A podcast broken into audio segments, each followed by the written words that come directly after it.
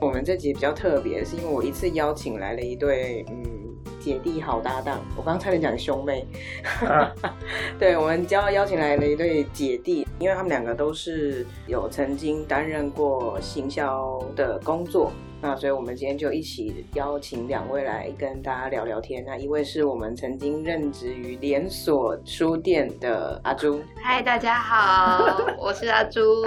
对，刚刚旁边已经忍不住偷笑的是我们另外一位之前在某保养品牌担任小主管的阿朱。嗨，大家好，我是阿啾。好，那我们今天邀请两位啊，我们现在先来直接切入正题好了。我们先分别问两位为什么会进入之前的那个工作哈。我们就现在问阿朱。哦，我个人就是爱慕虚荣啊，因为我就呃，也不能说我就是喜欢在有品牌的公司上班，我还蛮喜欢在有规模、有制度的公司上班的，因为这边这样的公司的工作会比较专精。嗯那我前一份工作当然也算是稍有规模，但是他会把品牌、行销、公关全部凑合在一起，这是台湾非常常出现的一个现象。哦，对，然后但是后来我到这一个知名连锁书店之后，他是把所有东西都是各司其职，都是拆开来做。所以你就来到这个连锁书店来尝试看看。对啊，然后又因为是还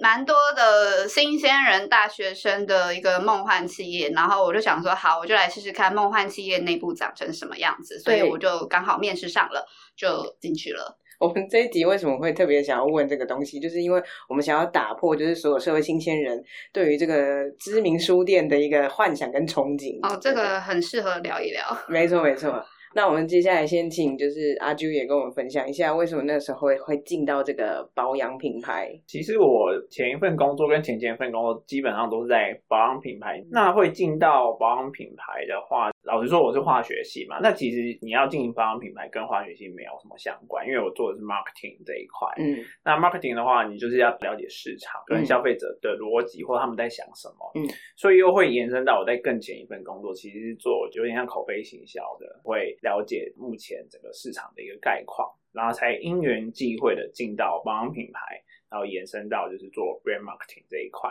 其实跟所学的当然就不太一样，因为我可能之前在化学系的话，都会念一些有机啊、无机啊这种，就是一般人比较难懂的一些东西。当然会想要跳脱原本的学习范围，是因为其实对于行销是蛮有兴趣的。嗯，它的入手难度比其他的一些比较专精的工作还要容易上手。容易上手。嗯，简单来说就是门槛比较低。一方面是门槛低，所以我就先往这一块去尝试看。二来是我觉得我对于 marketing 这一块是有兴趣的，因为其实你可以去想象，假设我今天在操作，不管是沟通一个品牌或沟通一个产品，如果用对的方式，或者是找出好的市场缺口，嗯，那确实这个东西就有可能我会有成功的机会。所以我那时候会想要往这一块，因缘机会的原因是这样子。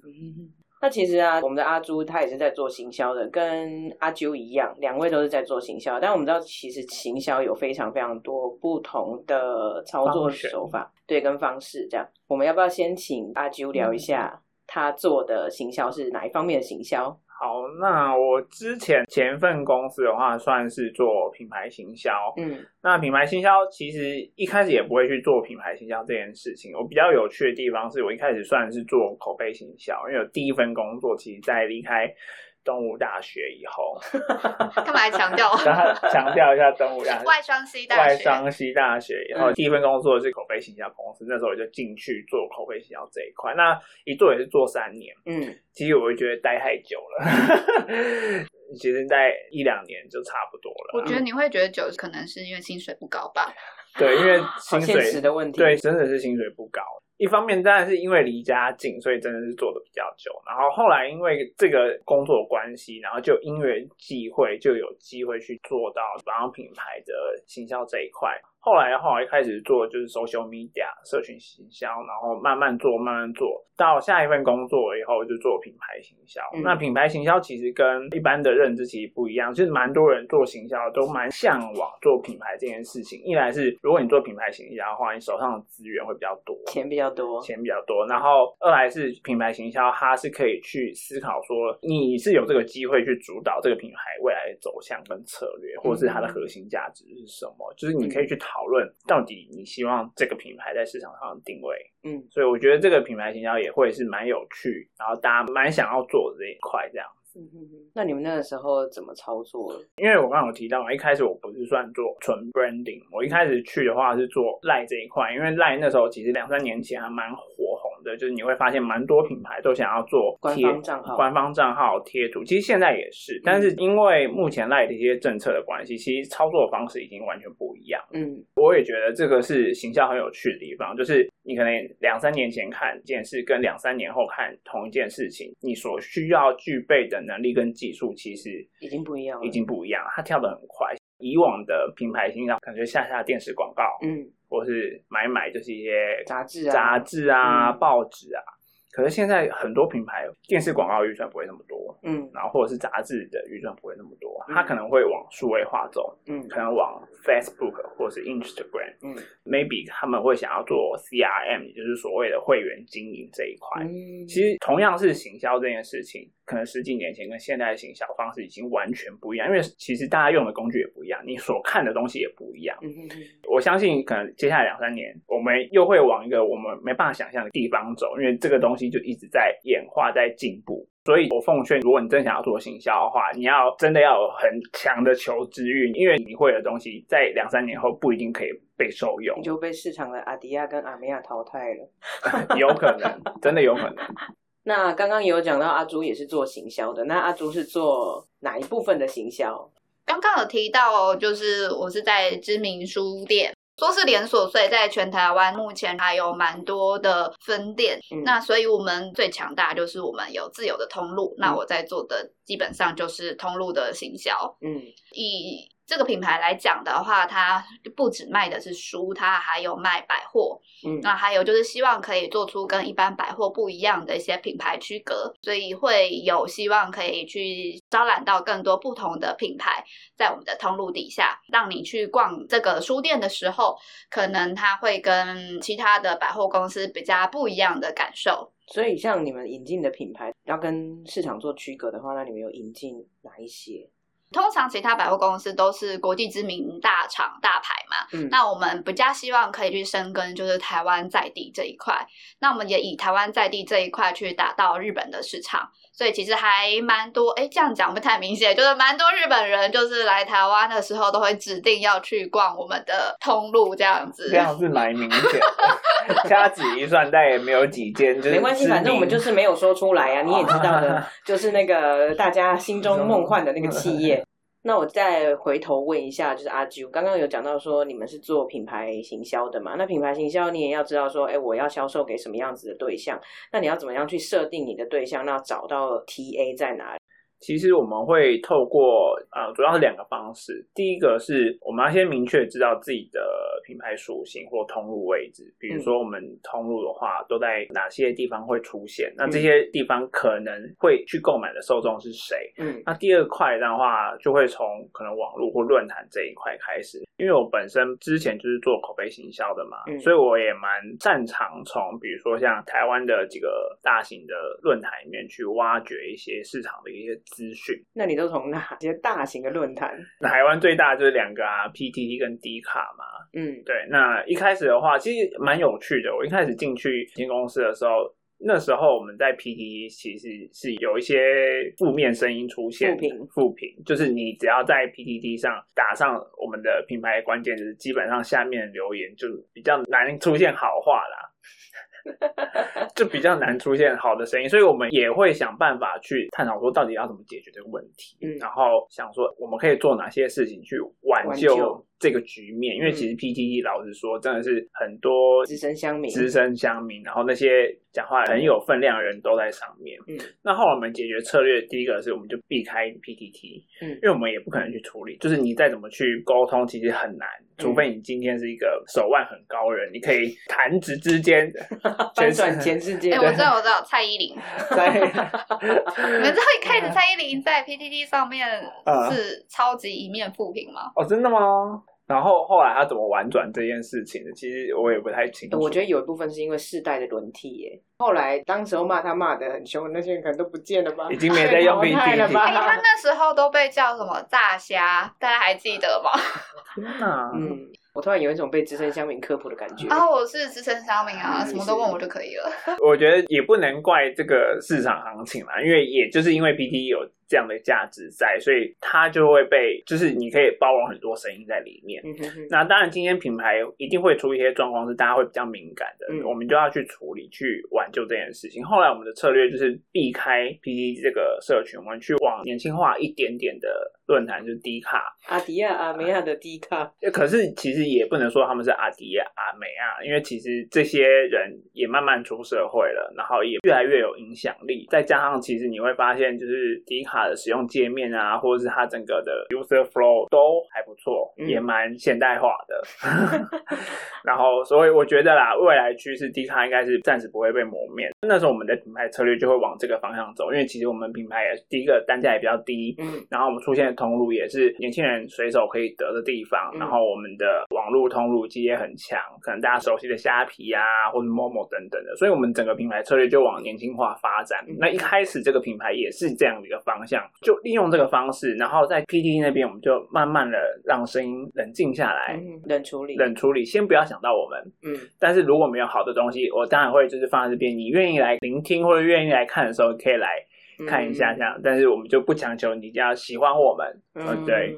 那迪卡那边的话，我们就花多一点力气去沟通。那时候也跟迪卡有去做一个配合，嗯，啊，玩一些好玩的活动，这样子去做操作。我觉得这是蛮有趣的经验，就是我一开始进去这个品牌的时候，去操作的一些有关品牌形象的部分。嗯，因为你有讲到说，就是行销这个部分，要很有求知欲这件事情，如何让自己不断的接受到新的行销方式。其实以我现在的情境来讲，我现在是直接把我自己丢到一个行销的完全的新的环境，它是另外一个思维，嗯，然后另外一个操作手法。我自己是这样做，但不一定要看每个人。嗯，对。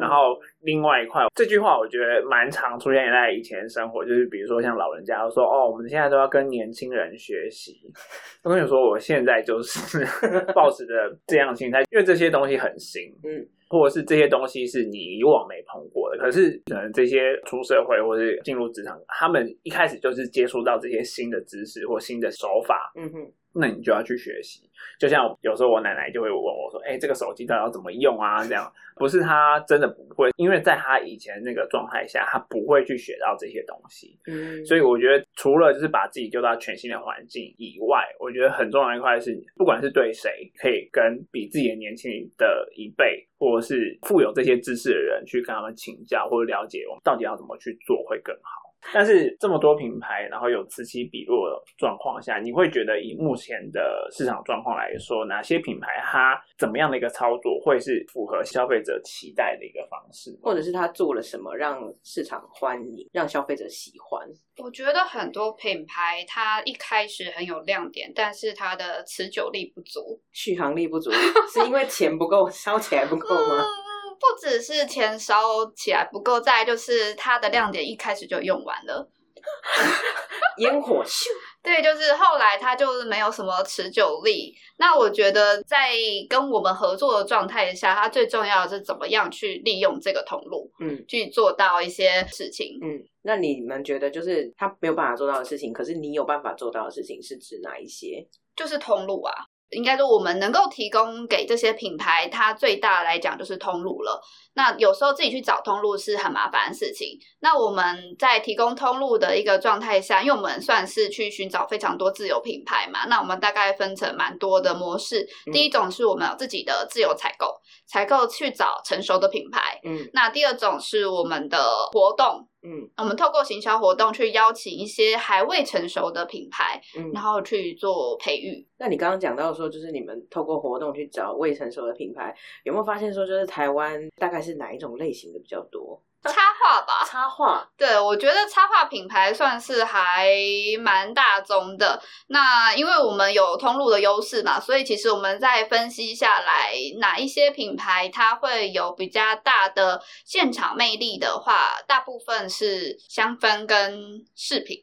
因为通常我们提供通路的优势，有从一开始的基础来讲，我们是邀请那些老板。那我们讲的比较矫情一点，就是主理人。对，对，那些主理人透过在现场去沟通品牌故事的情况下，他们会能够更有优势的去把自己的东西产品去卖出去。因为我们是只提供通路去做寄售的动作。嗯，对。那透过这样子的寄售模式，你的商品本身就要够有魅力去说话。嗯，对，那在一开始的亮点，你透过自己本人去诉说这件事情的时候，通常它能够卖得很快。但是如果你商品放在那边，它没有办法去诉说自己的故事的时候，通常就会造成就是后继无力的一个状态。我觉得你这一番话就是不小心就打到我了。好的，当我把我的节目推给朋友的时候，朋友都会听呢。但是我把它放上架。让他自己说话的时候比较没有声音。对他这个品牌就是要怎么样去塑造？那我们是不是回头的时候可以聊一聊该怎么做？哦，这个有各式各样不同的行销方式，也可以跟阿朱一起聊，真的可以讨论一下啦。没错，没错。阿朱刚刚这边有讲到说，因为你是通路行销，所以你要负责的部分主要是各种各种不同的呃品牌跟各种不同的产品，然后你就是要想办法让它铺到通路上面去，让他们可以跟消费者沟通这样子。阿朱刚刚这边有说到，你这边做的是品牌行销的部分嘛？那品牌行销的部分，你很久很久以前聊天，你有聊到说，你待的这间公司有自己的工厂，嗯，所以你们可以自己做产品开发的部分。对，那品牌行销跟产品开发之间，你们要怎么样去协调出两边都满意的商品，让它在推到市场去的时候，它可以有很好的反响？我觉得这一题问的。谢谢。因为其实以产品来讲的话，产品要思考的事情。当然，产品它必须要了解市场的缺口是什么，或是它去检视目前自己的产品线，嗯，整个 product mix 到底哪些是缺少的，然后哪些客群我们可能有机会去沟通，但是没有沟通到的，或是原本既有产品有些状况，我们要去改善的。嗯，所以其实我觉得以产品来讲，它面临的问题其实很多个，比如说目前市场的趋势，嗯，现有产品的状况，然后跟目前整个品牌的毛利所在。嗯，所以产品要思考的是更现实面，更现实面。他去思考说，我这个产品到底出了会不会赚钱？嗯，然后我要用什么包装？嗯，然后我要用什么颜色？然后我要用什么样的内料配方？然后这些配方适不适合现代人使用？配方还有适合现代人使用这件事吗？呃，在不同的时代会有不同的放大解释。比如说，可能十年前有东西用就好了。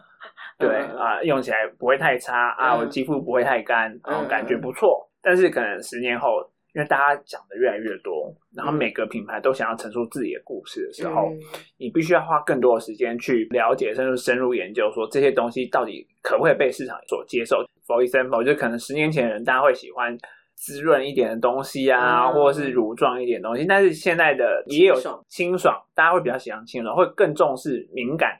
或是更重视有机哦，对，或是更重视成分更简单，嗯，或是他们愿意花更多的时间去研究，说你这个产品到底用的是什么样的来源？嗯，我们最常听到就是你买洗发精，可能上面会写无细鳞哦，对，无细鳞这件事情是真的好的吗？我不知道哎，其实化学系化学系附身。其实也没有不好哦。嗯，为什么？因为细鳞这个东西，它之前会被污名化，是因为它可能有就是污染的问题，阻塞毛孔，然后导致落发等等。但是如果你使用方式正确，不要直接使用在头皮，它对你的发质是好的，因为它确实能填补一些原本发里面的一些空洞，让你的头发比较不会毛躁。嗯，对，然后其实它可以起到一个很好的保护效果。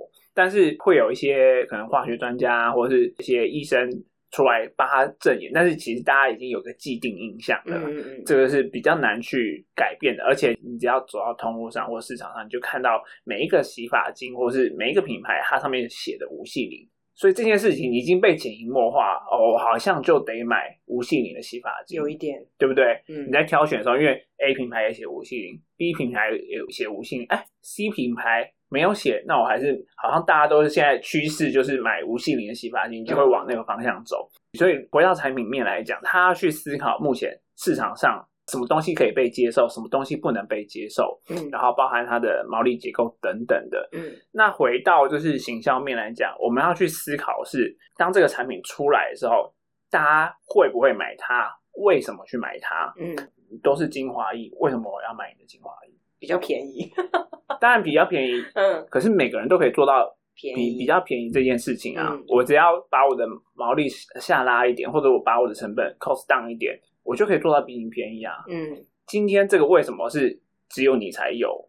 我为什么要买你这这个东西？嗯我们要去以品牌面来讲，我们要去思考说，今天消费者购买你这个产品的动机是什么？嗯因为你要做无细鳞的洗发精，每个品牌都可以做无细鳞洗发精，这个技术已经是大家都能做到的嗯状况下，产品去沟通的时候，就要去想出一个独树一格的故事，去帮助品牌跟消费者沟通。嗯这个就是我们要去思考的部分。所以产品衔接到品牌这一块的话，我们要花时间跟 PM 他们讨论说，到底这个东西我们可以挖掘出什么样的特点？可能是原本他们有做，但他们没有想到这件事情其实是可以被放大沟通的。嗯，对。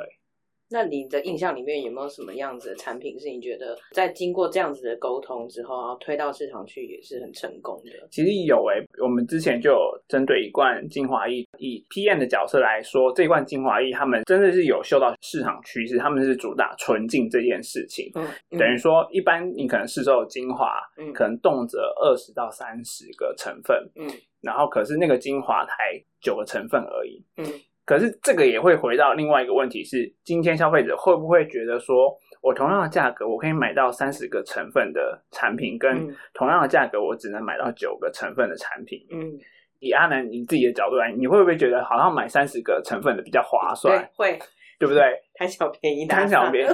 这个就是在行销面我们要去面临到的一个问题。嗯。因为我们要去思考，当消费者在购买心理学的时候，他即便我们今天是拿着就是这个成分很单纯，不会刺激这样一个大气，可是消费者在检视你这个产品的时候，他可能会往另外一个方向转。嗯，那我们要怎么去避免这件事情，然后让我们的沟通更精确？这个就是我们要去做的。确实，我们在沟通上也用了很多的手法，比如说整个 image 是很干净的，然后很舒服的，也找有影响力的 KOL，或者是用一些杂志媒体去讨论说，其实成分数这件事情不一定要多，嗯去想办法扭转消费者他们在购买行为的时候，他们会愿意相信这件事情对他来说是比较好的。嗯，在这个前提下，他才能促进成为下一个购买行为，然后进而让这支产品真的活过来，然后变成可能比较明星的商品。嗯对，所以那一支产品真的是卖的很好。啊、现在也卖得很好。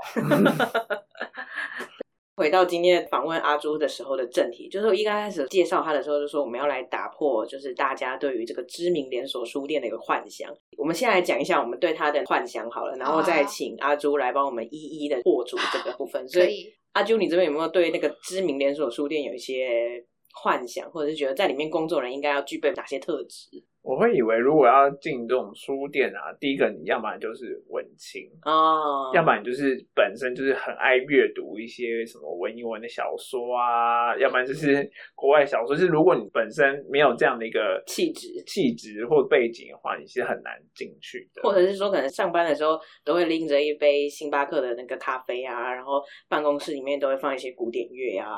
哦我现在看到阿朱也能死哎、我觉得这些幻想蛮有趣的，也是第一次听。但是我觉得基本上兴趣是一定要有的，哪一方面的兴趣？就看你进去什么样的部门啊。嗯，就比如说我进去的部门是对于台湾的新品牌，嗯是有培育的启发性的。那我其实本身对于一些台湾的新品牌，在以前就还蛮关注的。那可能信手拈来也可以做出蛮多相关的企划。那我觉得这是基本上在兴趣上面必须要有一些常年的培育。嗯，对，但是以其他的一些工作氛围或工作气氛来讲，它就是一个一般的企业。所以上班不会拎星巴克。上班也是去 seven，呃，也是去一些便利商店购买一些咖啡啊，嗯，对，然后一样就是公司里面会有很难用的系统啊，然后一样就是一个人要当很多个人使用啊，那一样就是在没有人的时候，你就必须去承担起一些本来不是你的责任啊，就是跟一般企业基本上都是长得一模模一样样的。那就是在会在包包里面随时放一本书吗？有漫画啦，这个问题有点难回答，是不好说吗？看人。那我们就问阿朱啊，我没有啊，阿朱是放漫画，我就不是在书店啊，我在百货。哦哦，所以随时都会放一些香氛或者是一些相关产品，也没有。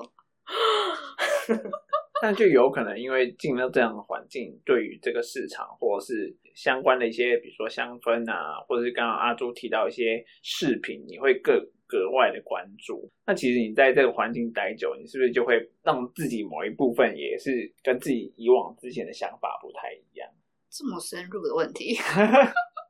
我觉得进到一个新的产业以后，对于那个产业的环境，多少都会打翻以前对于这个地方的一些想象。嗯，对，我觉得这个是一定会有的。像以前大家都会觉得，在这样子的一个地方，因为我们是做寄售嘛，嗯，那在寄售方面就是会有抽成。那大家对于抽成的想象，可能就会觉得你都已经收了这么多钱了，那其实你就应该要去做到多少的事情。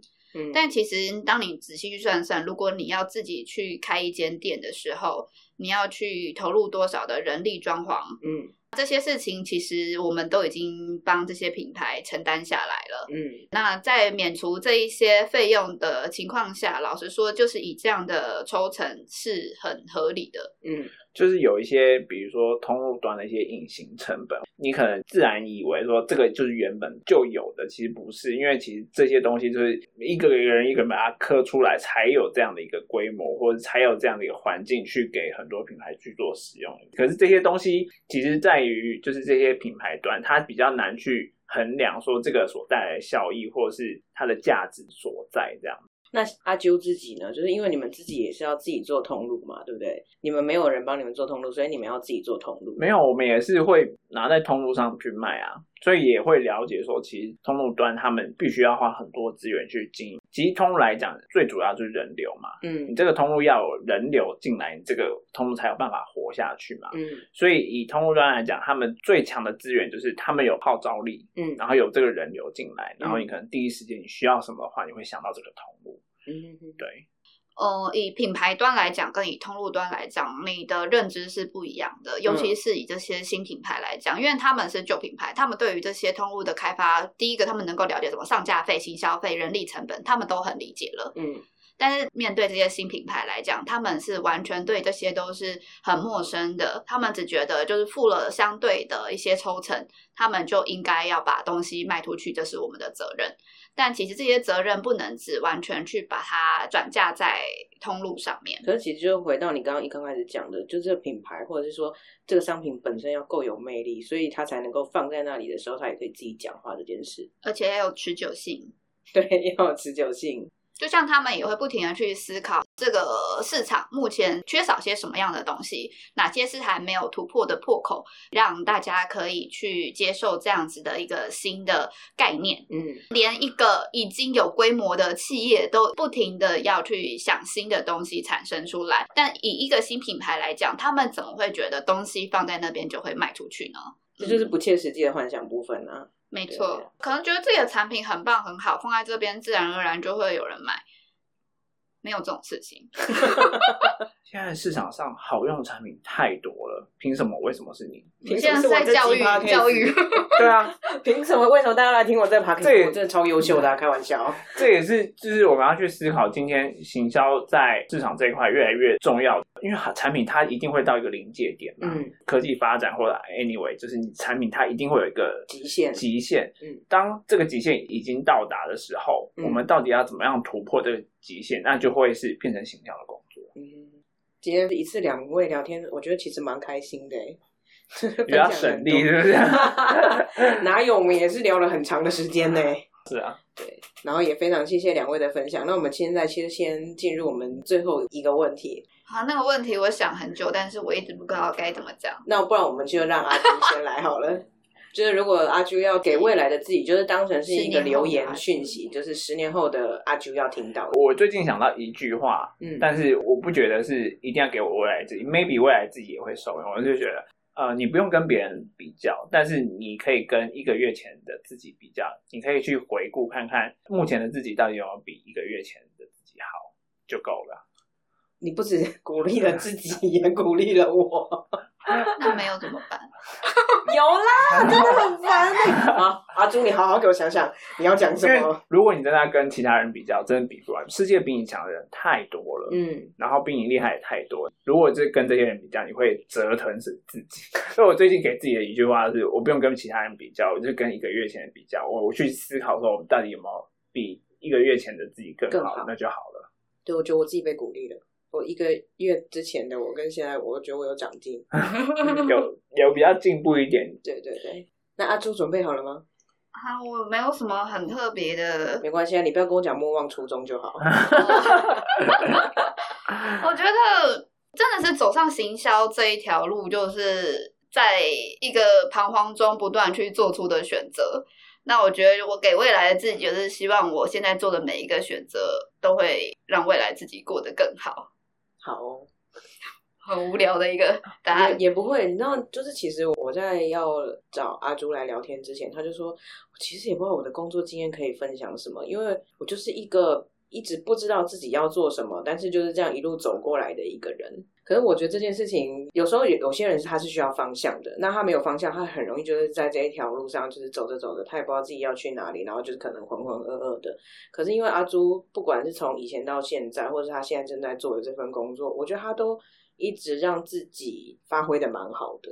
我被鼓励到哎，就我认识了你啊，你那时候跟我讲说，你也不知道你能不能够做这份工作，可是你就想说，反正你就先试试看再说。如果做了有兴趣，就继续下去啊，这样。你还记得你跟我这样讲过吗？我忘了啊，还好有朋友帮你记住。我跟你说，我觉得很多选择都是一时之选啊，就是当下你这个也没有什么最好或不好，反正你要先走了才知道。没有错。好了，那我们今天就先谢谢阿朱跟阿啾喽，谢谢两位，谢谢谢，拜拜。